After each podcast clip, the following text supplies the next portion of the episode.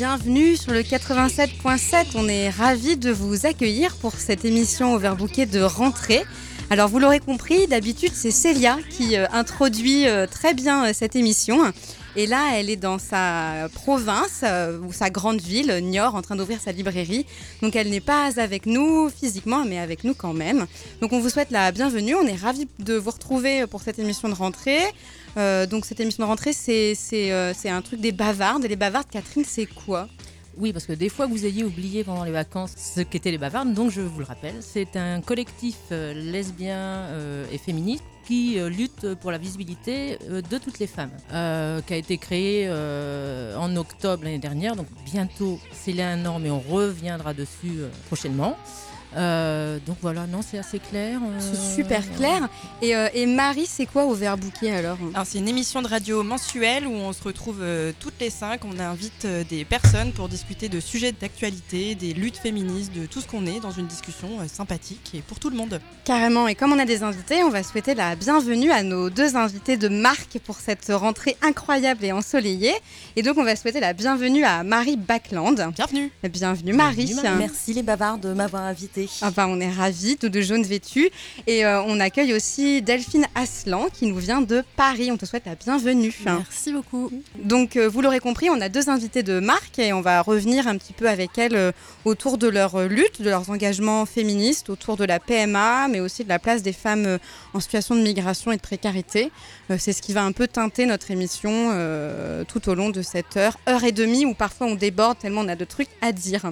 Donc, finalement, euh, bah, on va parler de féminisme un petit peu et on va peut-être écouter déjà la première chronique de Louise, puisque c'est une, chronique autour du féminisme et de la convergence des luttes. Et donc, pour commencer tout de suite, euh, la chronique de Louise. Bonjour à toutes et tous et bienvenue dans votre émission La Clitodienne. Vous êtes avec Louise et j'espère que vous avez passé un été délicieux, sucré, plein de belles aventures, de nouvelles lectures et de découvertes musicales. Je me suis dit que bien commencer l'année, ça pourrait matcher avec l'idée de faire un point sur un travail qui me demande beaucoup d'énergie au quotidien, la déconstruction de nos schémas. J'entends par là venir questionner la moindre de nos certitudes et venir questionner les idées dominantes qui sont terriblement ancrées dans nos esprits, il faut se le dire. En gros, venir questionner l'inquestionnable. Faire trembler les fondements pour bâtir quelque chose de nouveau et se rendre compte que tout est lié. Avec un petit retour sur mon expérience dont j'aimerais vous faire part, ma première question en 2014 ça a été pourquoi? Pourquoi tuer 3 millions d'animaux terrestres par jour rien qu'en France et au total 142 milliards par an dans le monde sans compter les poissons? Par jour.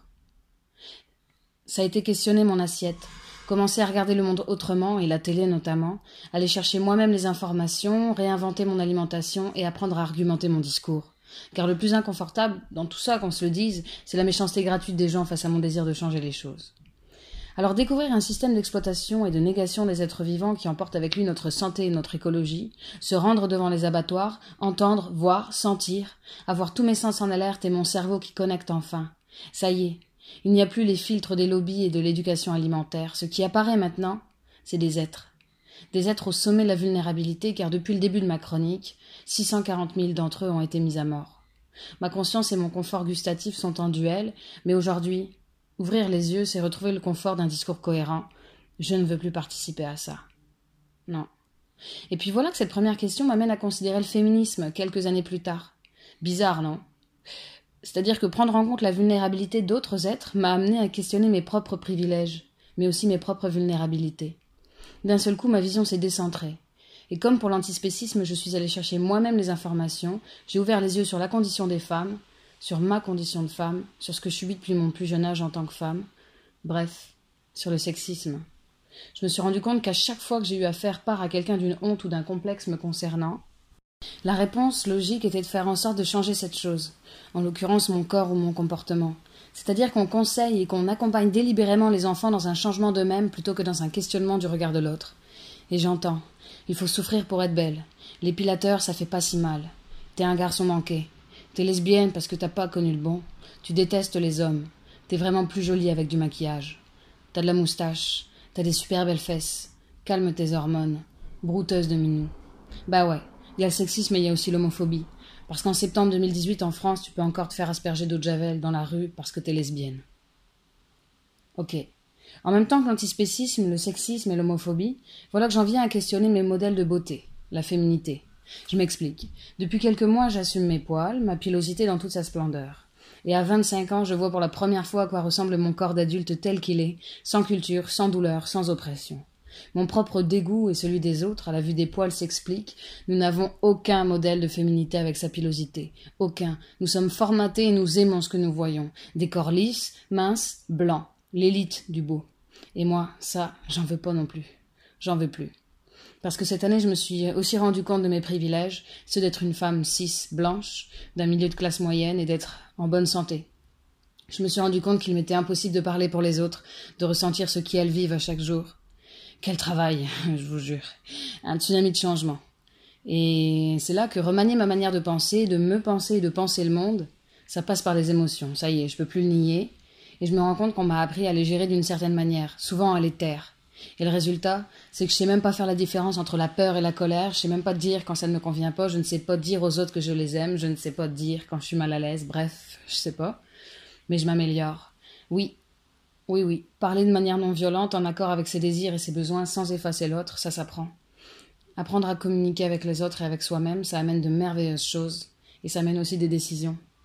C'est pourquoi je voulais commencer l'année euh, pour moi, pour désamorcer des conflits familiaux, en me voulant plus honnête en tout temps, en éloignant les personnes nocives de ma vie et en assumant chaque centimètre de mon corps. Bâtir quelque chose de nouveau, c'est enfin pouvoir se redéfinir soi-même. Parce que tu sais ce que je suis? Je suis une femme lesbienne, à la tête rasée, queer, végane et tatouée. Et j'ai pas fini de questionner ma construction sociale. Alors, on la commence cette année? Eh ben, euh, merci Louise pour cette euh, chronique où finalement on comprend que devenir féministe, c'est un long chemin qui se prend euh, au niveau de, plein de trajectoires dans sa vie. Et donc, Marie, toi, si je te, si je te dis féminisme, ce gros mot de rentrée là, qu'est-ce que ça évoque un peu chez toi? Hmm, bah, Comme ça, c'est un peu complexe, mais moi je crois que ma lutte, ma principale lutte féministe, c'est quand j'ai eu mon fils en fait. Et comme c'est un garçon, je, m'applique à l'élever pour qu'il ne devienne pas sexiste. Et je pense que c'est ma première, euh, enfin ma bataille principale. C'est, euh, tu vois, moi je voulais une fille en fait. Je me disais, je vais, je vais avoir une fille, euh, je vais en faire une féministe et tout. Et finalement, avoir un garçon, bah, c'est pas mal aussi pour lutter contre, contre le sexisme. Donc j'œuvre. Il a 14 ans, c'est pas facile. Mais, mais je suis assez fière de, du, du, petit bonhomme qu'il est et puis de l'homme qui sera demain, j'espère. Mais voilà, ça c'est important pour moi. Carrément, c'est vrai que l'éducation c'est super important. On parle beaucoup d'éducation non sexiste et quand on est parent, euh, bah, c'est une bataille de tous les jours aussi à l'école avec les camarades de classe, euh, donc c'est cool. Mm. Euh, merci. Et du coup, toi, Delphine, alors le féminisme, comment, qu'est-ce que ça évoque chez toi ce mot Moi, j'ai toujours un peu de mal à répondre à cette question en deux secondes comme ça. J'ai aussi du mal à répondre à la question qu'est-ce qui m'a amené au féminisme et comment je suis devenue féministe. Je pense que ça a beaucoup à voir avec ma gestion de la colère et de la manière dont, euh, dont j'ai été élevée et des choses dont j'ai été euh, victime ou témoin. Et, euh, et ça, c'est difficile à résumer comme ça très rapidement et puis ça se concentre pas sur un sujet. Et je pense que toute, toute femme et toute féministe surtout a une histoire un peu longue à raconter autour de ça. Et puis, et puis c'est une histoire qui est en devenir aussi. Donc c'est toujours assez complexe. Et, et intéressant. Moi, j'aime beaucoup entendre euh, comment les gens sont venus surtout à l'engagement, euh, qui est encore une autre question. Voilà, je ne sais pas si je réponds très bien à ta question. Bah, carrément, tu parles des trajectoires un peu qui nous façonnent ou qui nous emmènent à devenir euh, féministes. et du coup, ça me donne envie de poser une autre question. ça peut être un peu plus large aussi pour nous. C'est est-ce que vous trouvez que ça a, ça a du sens encore aujourd'hui de parler de féminisme? C'est une vraie question. Mm. bah, je sais pas. Est-ce que c'est une question que tu poses en toute bonne foi ou tu veux nous faire dire des choses? Bah, je vais vous faire parler. non, mais moi, je pense que c'est euh, important parce que euh, des fois, je suis. Euh, donc moi, je suis formatrice. des fois, j'interviens sur des groupes et ça m'arrive d'être effrayée en fait de certains propos. Et donc, c'est encore, évidemment, encore aujourd'hui, en 2018, c'est important de, de, parler de féminisme, de, de, combattre le sexisme, parce que parce qu'il y, y, a plein de choses qui sont, qui sont encore à, à, combattre. Quoi. Ça, c'est évident. Rien quand, voit les médias, et puis dans les repas de famille, je sais pas vous, mais. Enfin, voilà, il y a encore plein de, luttes à mener. Hein. On n'a pas, pas gagné encore toutes, les, toutes les victoires. Il y a encore beaucoup de combats à mener. Hein. un exemple à la con, enfin c'est quand même, il y a genre une semaine ou deux, on s'est encore retapé le marronnier de la rentrée et des réactionnaires qui disent qu'on va apprendre la masturbation, je ne sais pas quoi, à l'école aux enfants. Tout ça parce qu'on essaye de donner une éducation euh, un petit peu sur les questions sexuelles ou de genre. Et en fait, ça illustre une chose, c'est que que ce soit en France, je parler du contexte français, en France, en fait, le, le panel de réactionnaires et de gens qui sont anti-choix et et qui sont euh, vraiment pour le coup dans un, une espèce de renfermement sur euh, euh, les notions de qu'est-ce que c'est qu'un garçon, qu'est-ce que c'est qu'une fille, et puis alors surtout, il faudrait que ce soit comme ci, comme ça, et on sépare bien les deux, et il n'y a aucun, aucune circulation entre les deux qui soit possible, en fait, c'est d'actualité. Et alors, bon, ça, ça illustre quelque chose. Après, je vais peut-être pas mais juste pour répondre à ta question, les violences faites aux femmes, la question du viol, c'est d'actualité toute l'année. Euh, il y a des trucs médiatiques, donc comme je viens d'indiquer, mais il y, a aussi, euh, aussi énormément de chiffres et de statistiques qui existent et des vécus de femmes qui sont assez terribles. Des vécus aussi, euh, pour moi, ça a vraiment à voir avec le féminisme et ça imprègne mon féminisme, mais des minorités sexuelles et des personnes LGBT et intersexes qui sont terribles et, euh, et, euh, les luttes, elles sont à mener euh, autant qu'il y a 30 ans, en fait. Il y a des choses qui ont été gagnées hein, sur le plan juridique. Mais enfin, moi, quand je sors dans la rue et que je me fais emmerder, mm. c'est pas c'est pas du passé, quoi. Et non, et rien n'est jamais acquis pour toujours, et il y a plein de droits qui sont souvent et constamment remis en cause. C'est aussi toute la part de, bah, de comment on peut travailler au quotidien pour qu'il y ait moins d'inégalités, moins de violence, carrément. Peut-être on peut lancer la première chanson. Euh, donc la première musique, c'est une musique euh, choisie par euh, Marie d'Alice Fibilou qui s'appelle Chi. Est-ce que tu peux nous en dire un petit peu plus? Tout à fait. Alors Alice Fibilou, elle a 23 ans, elle est en colère contre le système et sa voix est plutôt cristalline. On l'écoute immédiatement.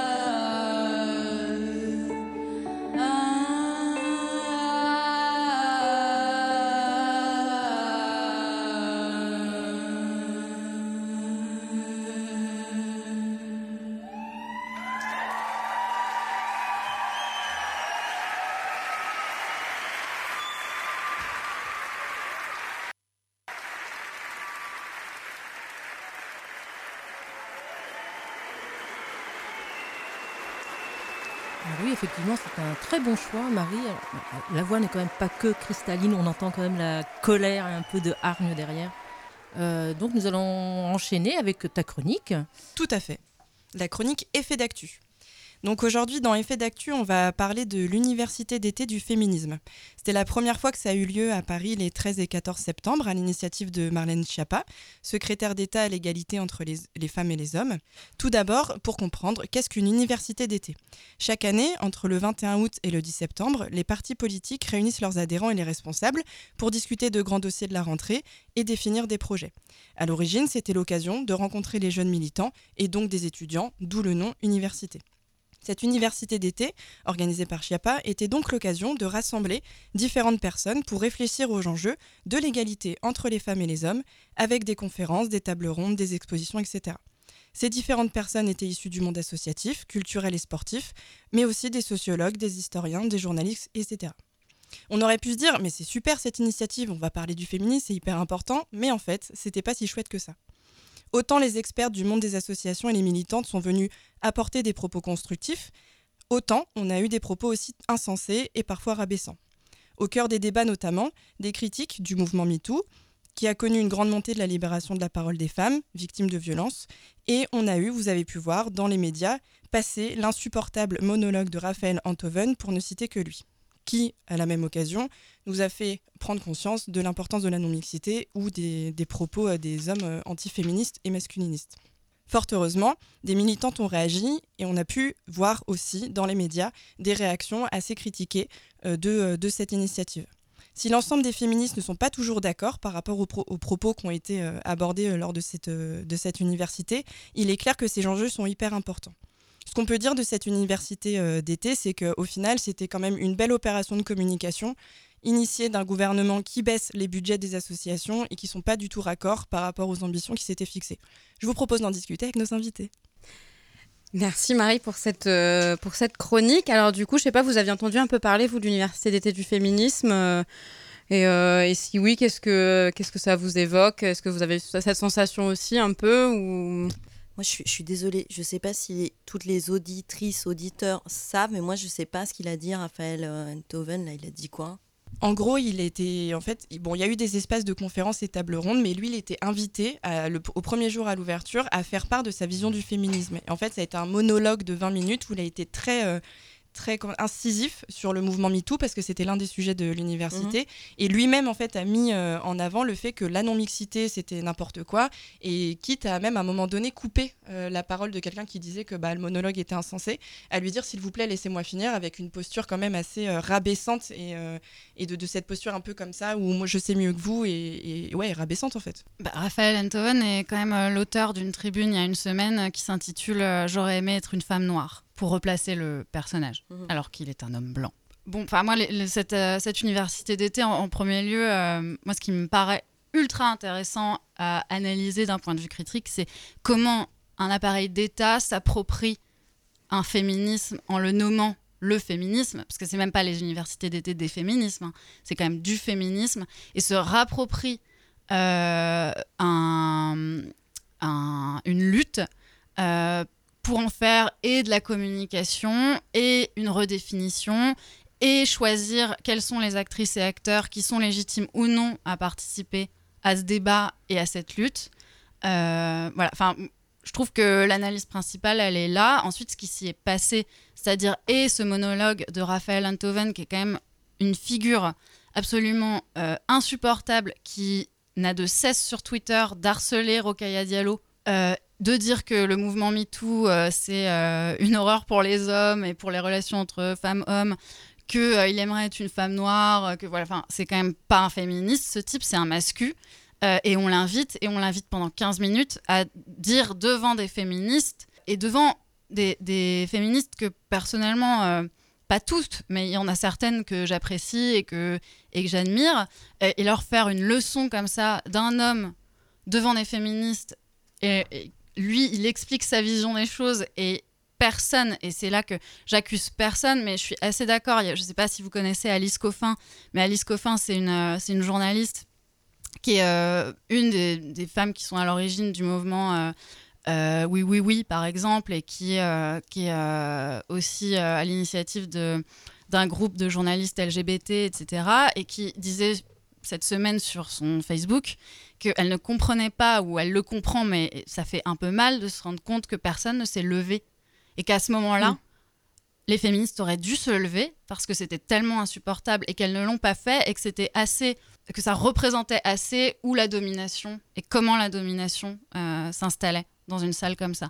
Après, le programme, il est insupportable. L'entre-soi qui représente est insupportable.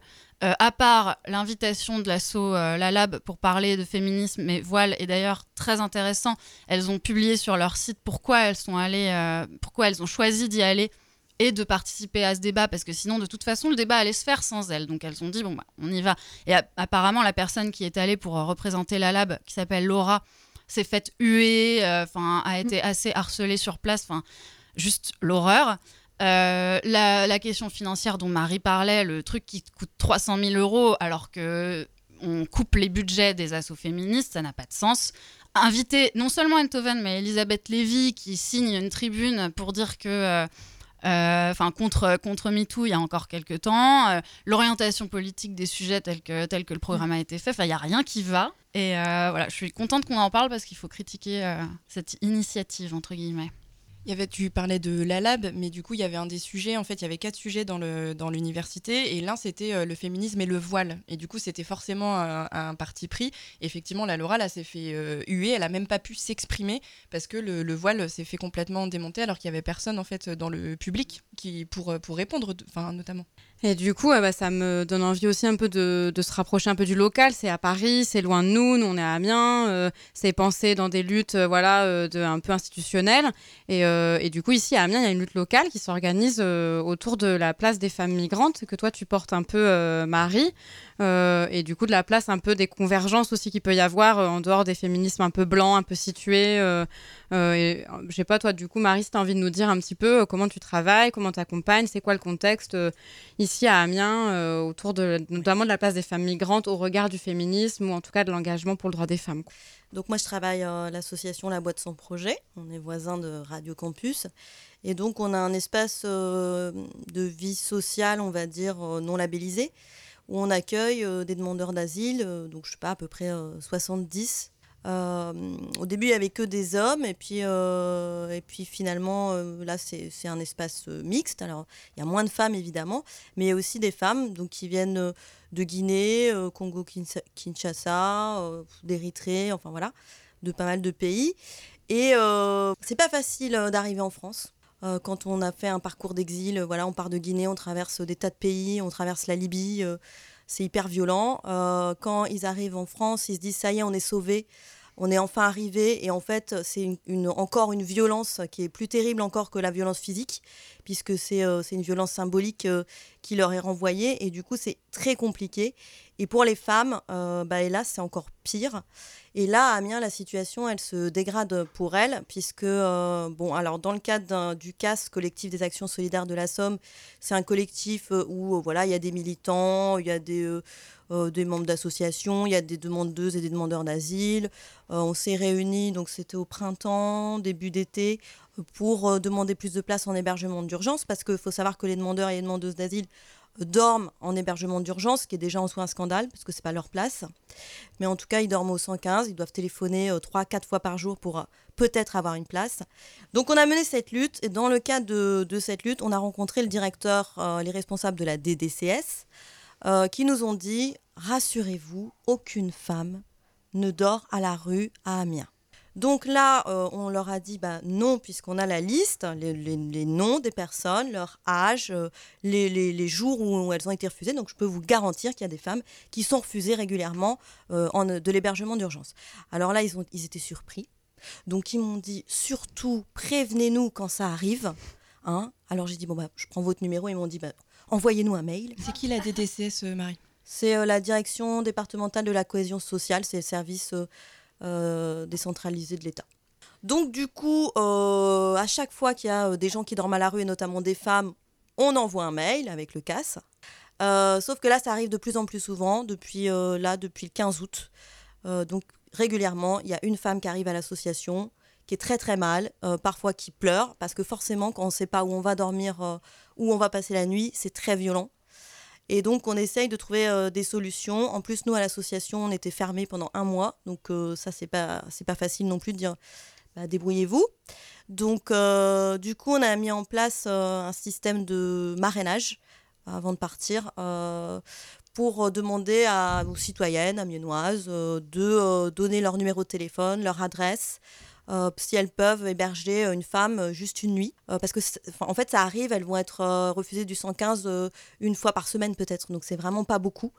Mais quand ça arrive, c'est dramatique. Donc, du coup, chaque femme demandeuse d'asile a eu, alors je dis demandeuse d'asile ou migrante, hein, c'est des situations très différentes, ont une petite carte avec deux ou trois numéros de téléphone de femmes euh, chez qui elles pouvaient trouver euh, refuge euh, pendant l'été. Marie, s'il y a des gens qui nous écoutent et qui sont intéressés pour ce système de marrainage, comment elles font les personnes pour te contacter? Bah, elles peuvent nous appeler à la boîte sans projet parce qu'en fait c'était juste pendant les vacances qu'on a fait ça, sauf que ça continue.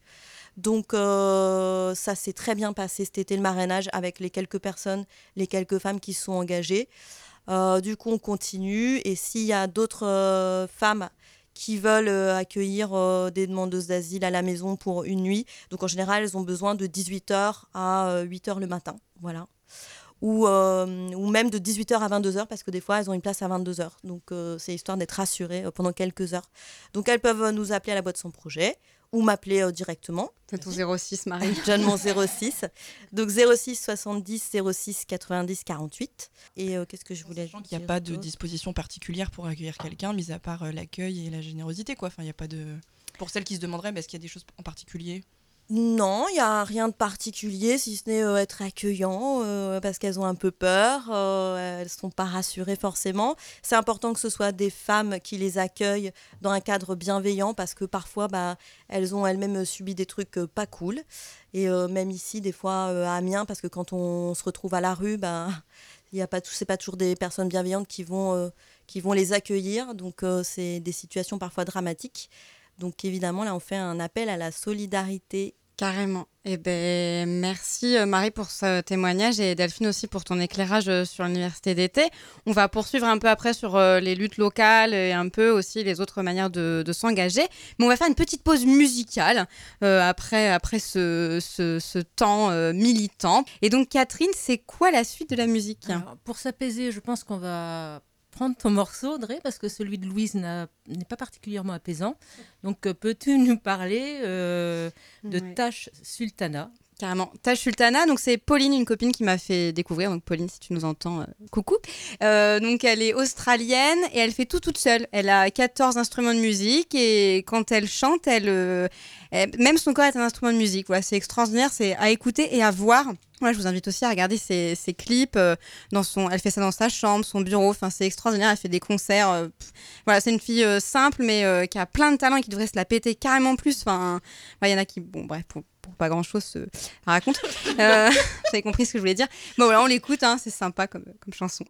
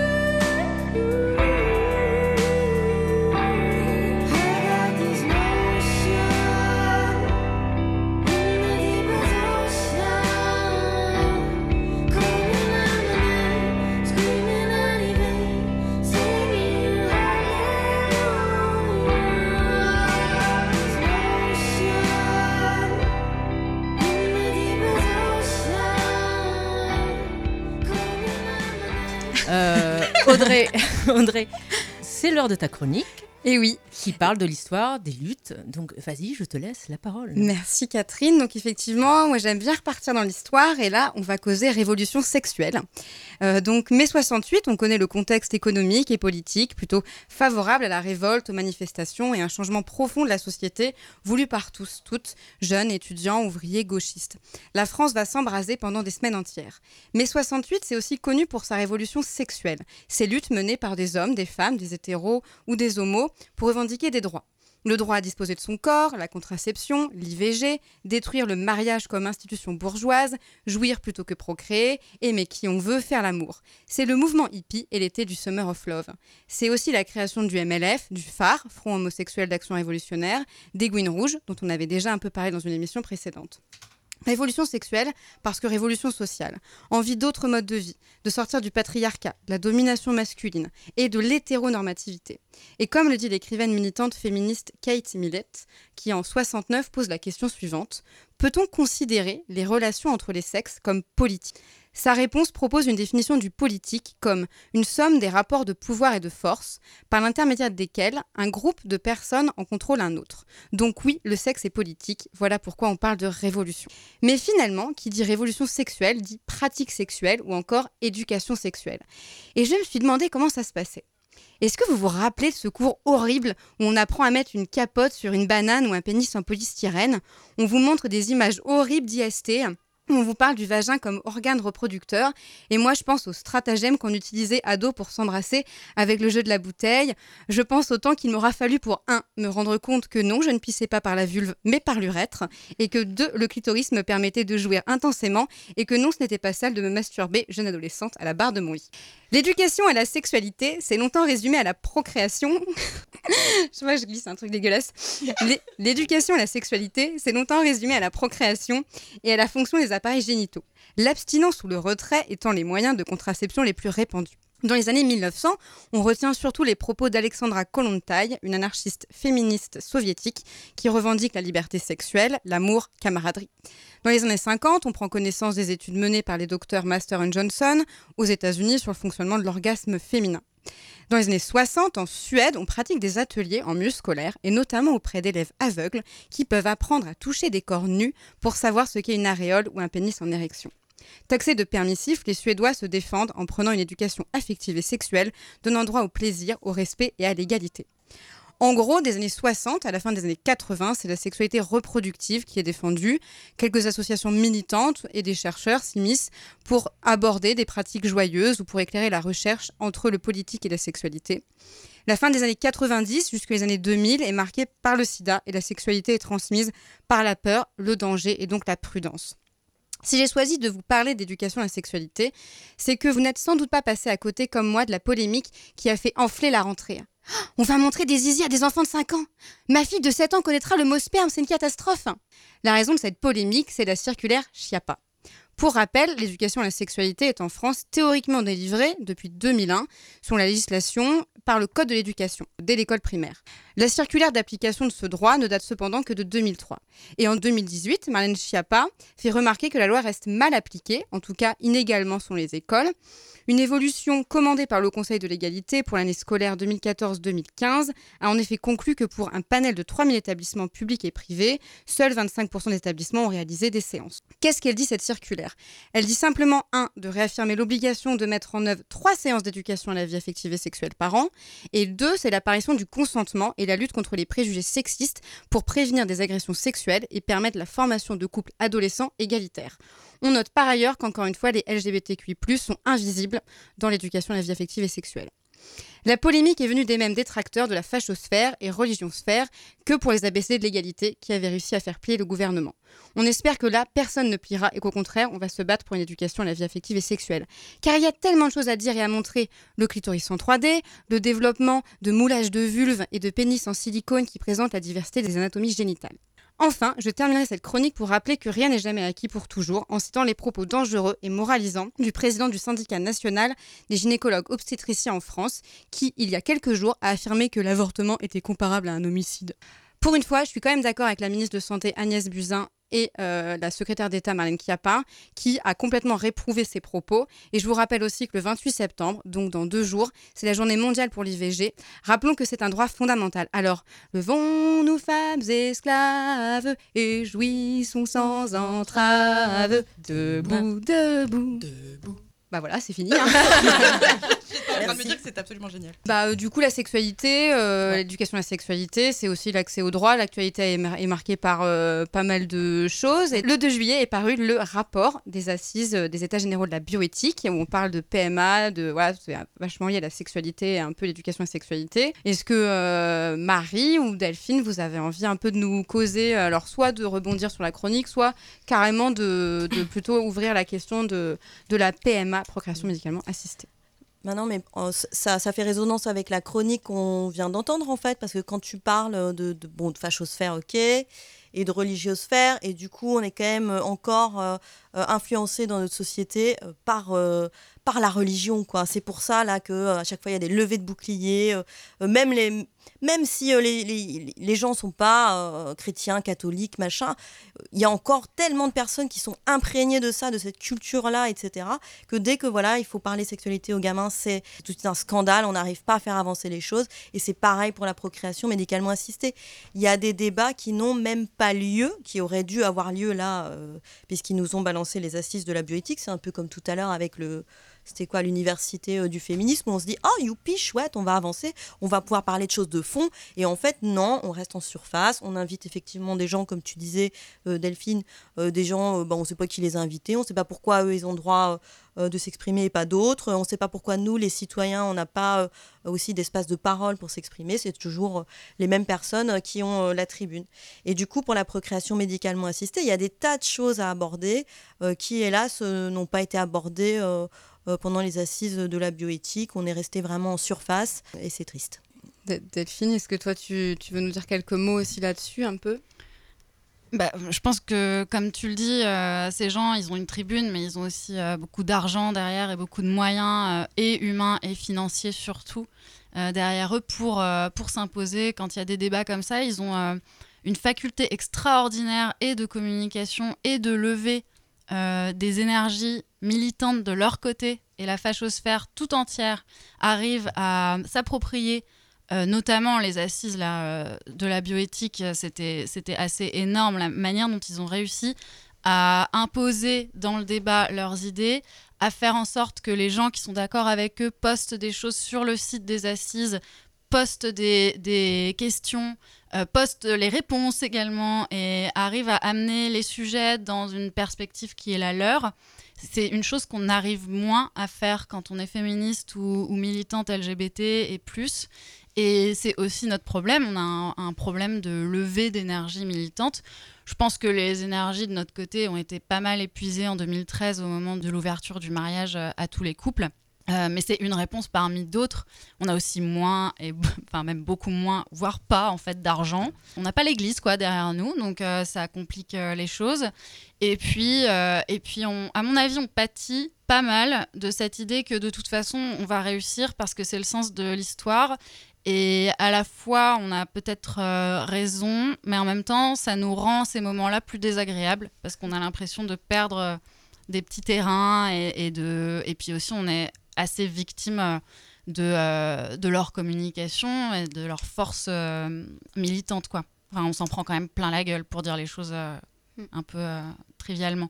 Bah, nous, chez Fier, les assises, on les a boycottées.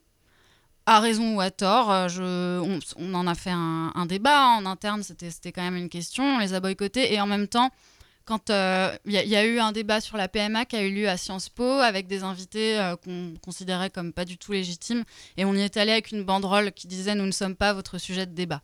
Et c'était une manière pour nous de dire euh, on, refuse que vous parliez de nous sans nous. Et de toute façon, la PMA, en fait, c'est déjà une pratique. En fait, elle existe déjà, et voilà. Et finalement, je pense que c'était c'était ce qu'on avait de mieux à faire à ce moment-là. De toute façon, on n'aurait pas été invité, clairement. Ça se faisait sans nous, euh, ces assises. Juste peut-être pour recontextualiser, il y a une loi en France qui s'appelle euh, bah, la loi de bioéthique qui date de, je crois, 93 ou 94, qui est euh, une des lois les plus rigides en fait en Europe, qui réglemente notamment la procréation médicalement assistée. Donc c'est, ça doit être révisé tous les 5 ans. Et en fait, depuis qu'elle existe, ça n'a pas bougé en France. Donc c'est toujours les mêmes, euh, on est toujours régi par les mêmes, euh, lois, même si la société a avancé, même s'il y a des demandes, ça n'a pas bougé depuis 94. Et donc là, euh, avec les assises de la bioéthique, il était question bah, justement de faire un petit peu évoluer les choses, notamment d'ouvrir la procréation médicalement assistée avec IAD, insémination avec donneur pour toutes les femmes, les femmes célibataires et les couples de femmes. Euh, donc ça, dans le rapport, euh, la conclusion, elle est euh, favorable. Donc on espère qu'il y a un projet de loi qui doit être déposé et que ça devrait être voté normalement à l'automne. Ça, on va dire que c'est un petit peu le point plutôt positif du rapport et encore que il y a toujours dans le rapport des, des gens qui sont quand même pas d'accord et comment, je sais plus comment ils appellent ça, là c'est très rigolo ce petit terme. Je sais plus, des injonctions réfractaires, je sais pas quoi. Donc du coup, euh, en tout cas, il est question de ça. Mais par contre, la, la, la, la GPA, gestation pour autrui, euh, il reste fermement euh, opposé euh, à la gestation pour autrui. Ça n'a même pas été euh, réellement euh, débattu, puisqu'en France, on fonde, on va dire, euh, la procréation médicalement assistée sur le mime procréatif, le père, la mère, un enfant, ou en tout cas le couple, et pas sur le désir d'avoir un enfant. On en est encore là, et ça... Ça n'a pas tellement fait avancer les choses sur les assises. Ouais, moi je te trouve optimiste sur euh, automne. Surtout que je crois qu'à la sortie du Conseil des ministres, euh, il a été question du fait que le député Guillaume Chiche euh, avait proposé, enfin, allait euh, déposer un- une proposition de loi et on lui a fait comprendre qu'en fait, il fallait attendre la révision de la loi bioéthique. Du coup, ça reporte à plutôt début des 2019. Et puis. Enfin, moi j'ai l'impression que depuis 2013, on est tellement baladé qu'ils vont nous dire ah bah non, en fait, on la mettra pas dedans, mais vous inquiétez pas, ce sera l'an prochain. Enfin voilà, je, je suis pas très optimiste là-dessus. Ils ont de toute façon aucun courage, ce gouvernement, et je pense que Macron a des questionnements autour de sa popularité et que peut-être, malheureusement, il osera peut-être pas euh, aller sur ce terrain-là et qu'il va vouloir euh, garder son côté droit. faut lui rappeler que c'était une de ses promesses de campagne. C'était On le fera. Hein c'était le seul candidat. Alors pour clair, le coup, toi, ouais. Audrey, t'es Mm. pas toujours d'accord avec Marlène Schiappa. Euh, moi, pas jamais avec Macron, mais pour le coup, c'était Oui. une, une des- un des seuls candidats, le seul candidat qui avait fait de ça euh, une promesse de campagne. Il faut lui rappeler, il faut se mobiliser à mort là. Il y avait Mélenchon, non? Ch- Non. Mais non. Non. Non, il s'était pas positionné. Eh non, non, non. Ouais, mais enfin, vraiment, pour le coup, Oui. le groupe France Insoumise euh, Oui. à, à l'Assemblée nationale a fait des consultations. Fier a été consulté et ils vont, Ah euh, ils vont déposer un- une proposition. Quoi. Faut qu'on se mobilise quoi. C'est Oui. ça. Et effectivement, ça pose la question de se mobiliser ou pas via les assises. Et euh, du coup, je trouve ça intéressant de ne pas avoir voulu euh, les saisir en ligne. Nous, après, on s'est posé la question, on s'est dit, bah tiens, on a fait deux actions un peu militantes, on avait interrompu une action, euh, voilà. Mais finalement, en fait, que c'est juste un rapport. Je pense que c'est bien publiquement, politiquement, médiatiquement, de montrer qu'on n'est pas d'accord, plus que de se saisir d'un espèce de dossier où il faut écrire des tartines. Parce qu'en fait, c'est une bataille plus idéologique que réglementaire ou légaliste, quoi. et que c'est souvent comme ça que ça, ça, on réussit à gagner des luttes. euh, en acceptant aussi l'idée que euh, bah, la, fin, la question de la PMA n'intéresse pas non plus tous les couples, euh, soit de femmes, soit les femmes célibataires, que ça devienne, c'était aussi une, alerte qu'on nous avait fait, une copine qui nous disait bah ouais mais du coup il faut pas que ce combat invisibilise les autres combats d'accès aux droits de manière générale quoi, et que ce soit pas comme le mariage pour tous, qui est une institution hétérosexiste en fait le mariage du ne, ne ne retrouvons pas non plus dans ce truc là, enfin voilà c'était une... Ouais. Après, ce qu'on avait constaté aussi, c'était qu'il y avait des couples, beaucoup, ou des femmes qui nous disaient bah, En fait, je me suis jamais posé la question de la PMA parce que je ne sais pas ce que c'est. Et du coup, c'était, tu vois, on parle de, de comment on va lutter, comment dire qu'on n'est pas d'accord. Mm. Mais finalement, ça reste souvent dans les mêmes milieux parce qu'on manque peut-être aussi, alors je, je ne sais pas comment on pourrait faire, mais de, de voilà, de, de- comme tu disais, Marie, d'avoir des espaces où on peut en discuter les Ah. différentes formes d'accès à, à la maternité, je- enfin, en tout cas de la reproduction. Et du coup, bah, qu'est-ce, quel enjeu ça, ça pose, quelles questions Mm. ça pose? C'est vrai que ces espaces-là, finalement, on n'en a pas. Et c'est euh, comme l'université euh, à, à des niveaux euh, qui sont pas, euh, qui, qui, qui concernent pas en fait les personnes euh, qui pourraient y avoir accès en fait. Carrément. Après, euh, il y a Marie, du coup, qui a fait une super conf euh, sur euh, une conf gesticulée. On avait déjà un peu parlé, mais voilà, si tu es auditrice ou auditeur et que tu es intéressé, tu peux contacter Marie Backland au 06 72 28 42. voilà, elle te redonnera son 06 avec plaisir. Euh, C'est l'instant promo. Ouais. Je fais une conférence gesticulée. Je pensais au début que c'était sur euh, la procréation médicalement assistée, puisque moi j'ai eu mon fils euh, par euh, procréation médicalement assistée, insémination avec donneur. Et en fait, c'est sur la famille ma conférence. Et du coup, ça s'appelle Un enfant si je veux quand je veux, parce qu'il est question de ça finalement. Merci Marie. Euh, on va peut-être euh, enchaîner avec une autre pause musicale pour ensuite euh, enchaîner un peu avec Fier. Quel nom imposant et qui donne envie de poser ses ovaires sur la table. Non, je rigole. Alors, Catherine, c'est la pause musicale. pourquoi pas On va, bah, ça sera très bien. On va passer le morceau de Louise de London Recipe, Out of the Sky. Et en fait, c'est un groupe montréalais où il y a beaucoup de filles qui tournent autour, qui interviennent dans le groupe. Et en fait, ce morceau raconte euh, l'histoire euh, d'un travesti, travailleur du sexe, et qui euh, crée dans, son, dans sa propre ville un catwalk. Alors, c'est un défilé de filles qui marchent à la façon des chats. C'est très langoureux. Donc voilà, écoutez ce morceau qui n'est pas très langoureux du tout.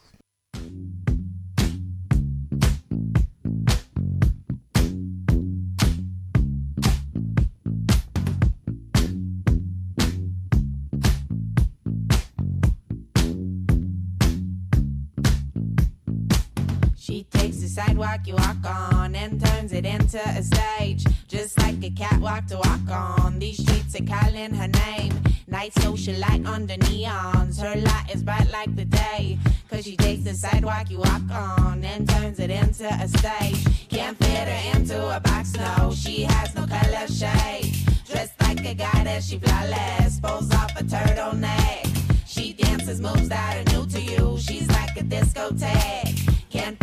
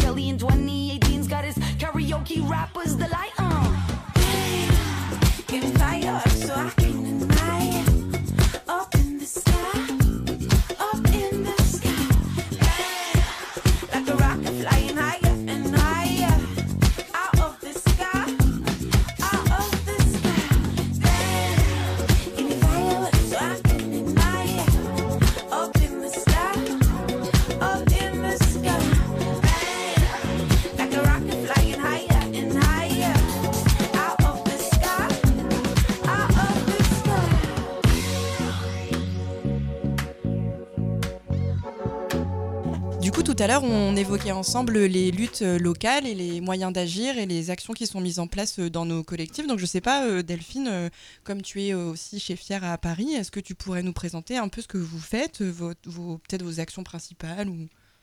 Euh, ouais, je sais pas si on nous connaît sur Amiens. Donc, euh, pour euh, resituer, on est une asso féministe qui euh, a cette particularité d'être portée par des lesbiennes, gwyn, bi et ou euh, des personnes trans.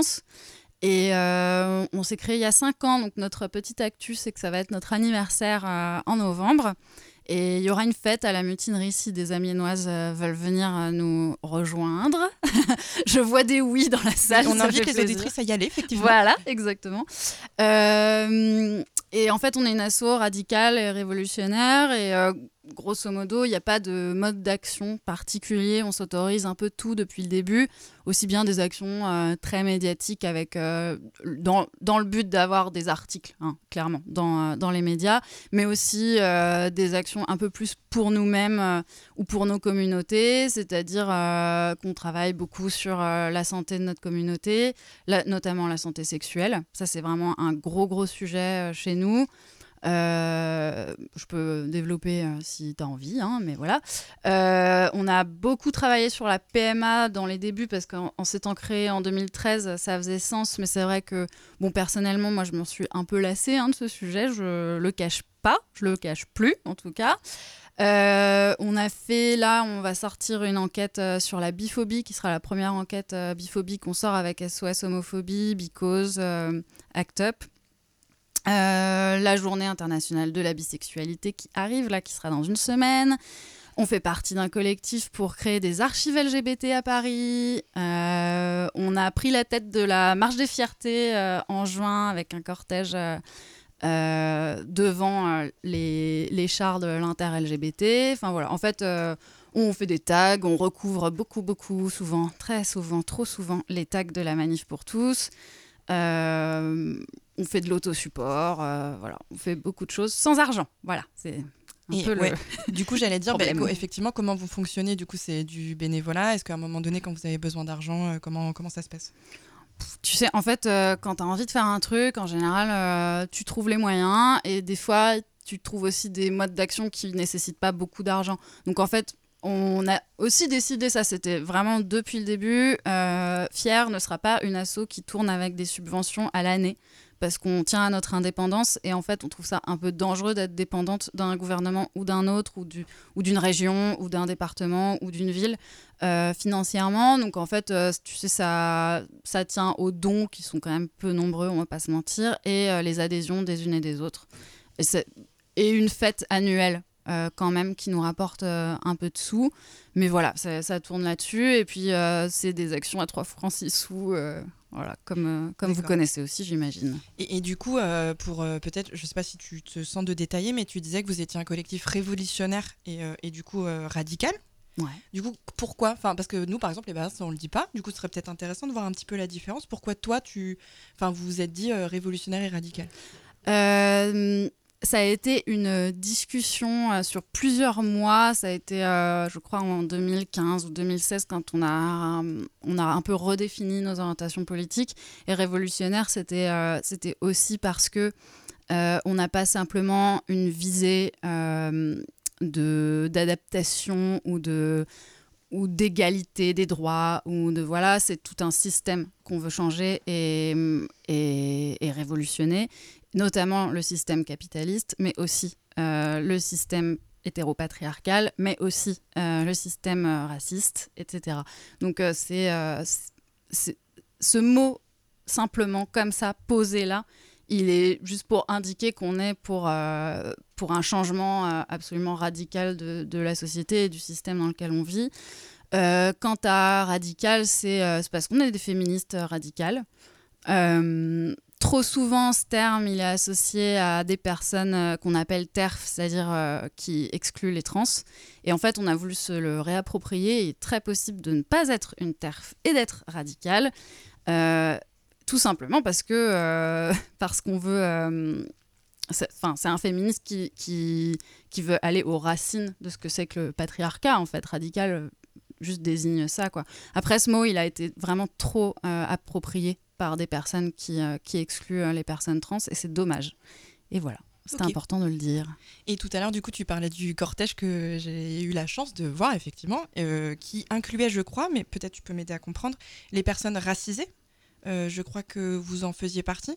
Et du coup, j'ai eu l'impression, euh, cette année euh, d'autant plus, qu'il y a vraiment un enjeu sur du coup l'intégration ou alors la prise en compte en fait de ces problématiques. Tu parles aussi du système raciste.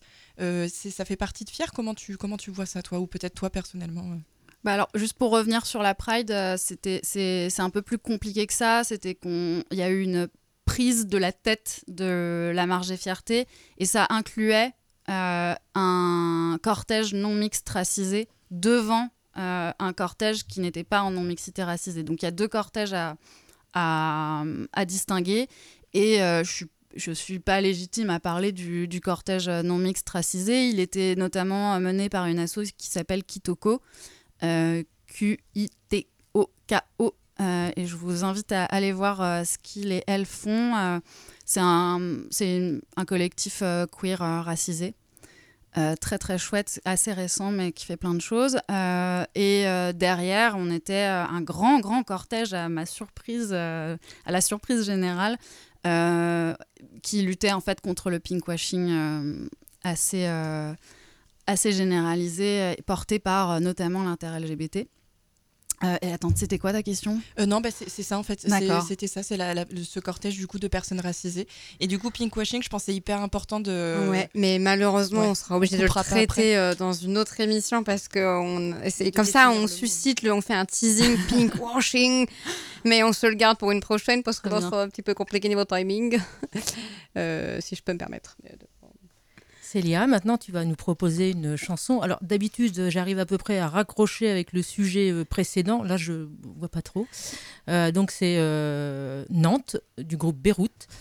Contrairement à ce qu'on pense, c'est un groupe américain, donc on se demande un peu ce que vient faire Beyrouth et Nantes. Mais en fait, le chanteur Zach Condon a beaucoup voyagé en Europe et notamment a posé à un moment donné ses valises en France, donc qui lui a inspiré plusieurs titres en français, dont Nantes. Vous pouvez fermer les yeux, vous laisser aller. Euh, Par contre, vous endormez pas parce qu'après, il y a une autre chronique.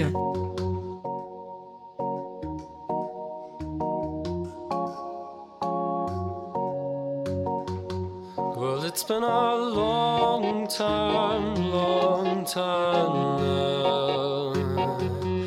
since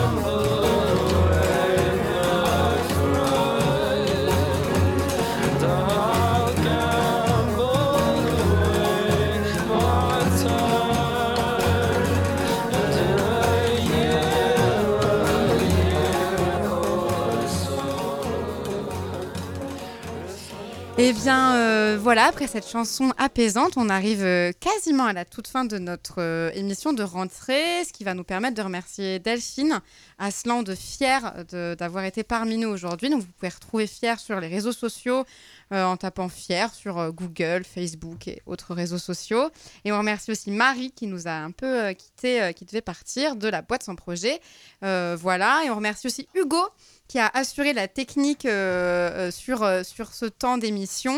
Et, et ça nous permet aussi de, de faire un gros bisou à Célia et à Louise qui seront avec nous physiquement la prochaine fois.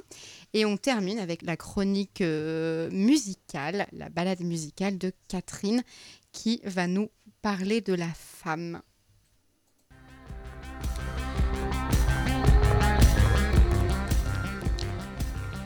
Danser sous acide comme une plume qui vole. Fini la plage, un peu de spleen. C'est la fin de l'été. Pour neuf mois, me voilà condamné. Une vague se déforme, une autre se reforme. Ainsi va la vie, l'eau poursuit son cours. Et la vie. Tu es seul dans ton lit, seul face à ton ennui, et tu te couches tard. Oui, c'était une belle histoire pour finalement taire mon regard foudroyé sans me retourner. Nous voilà séparés maintenant. Ce n'est qu'un rêve, un mirage, et je me retrouve maintenant rive droite. Je rêve de retourner en arrière dans une machine à remonter le temps jusqu'aux années 90. Tu repenses à cette fille lorsqu'elle se demandait si t'étais pour elle. Un verre de vin à la main, elle se démaquille devant la glace.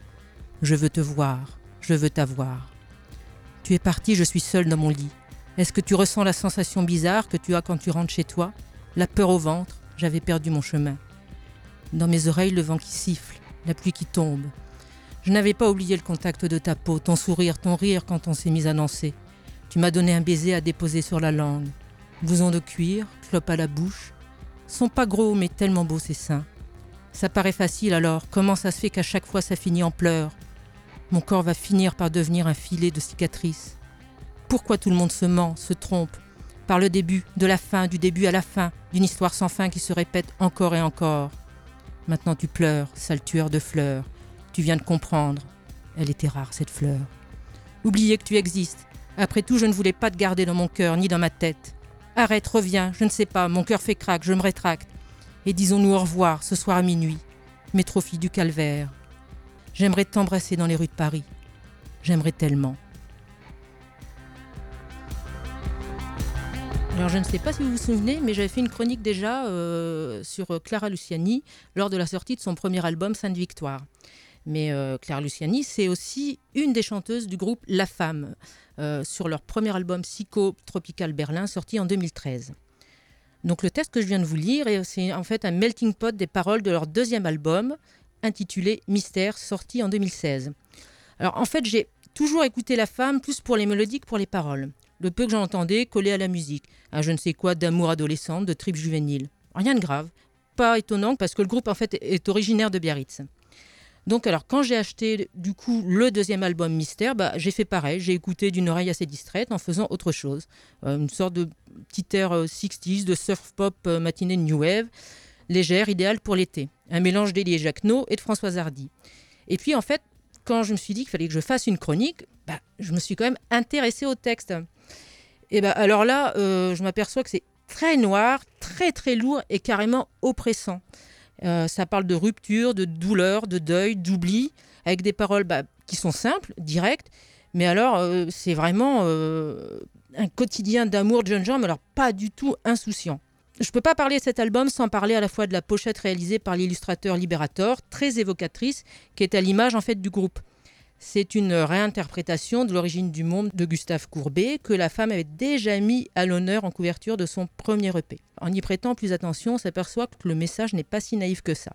Mystère est un album assez déroutant, doux amer, punk, barré, insolent, naïf, hypnotique, érotique et poétique, traversé d'une énergie folle.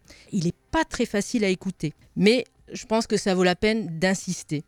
Alors, je vais vous passer le morceau d'ouverture euh, de l'album qui s'appelle Sphinx, qui est assez électro-psychédélique et envoûtant. Les premières paroles sont danser sous acide et se sentir comme une plume qui vole. Ben, en fait, ça résume assez bien l'univers de la femme, addictif, dangereux, léger et poétique. À l'écoute de cet album, on ne peut être que d'accord sur le leitmotiv du groupe La femme va vous donner du plaisir. Petite parenthèse, Clara Luciani passe à la Lune des Pirates le 5 octobre dans quelques jours. Ne tardez pas parce que les places euh, sont... Je crois qu'il n'y en a plus beaucoup.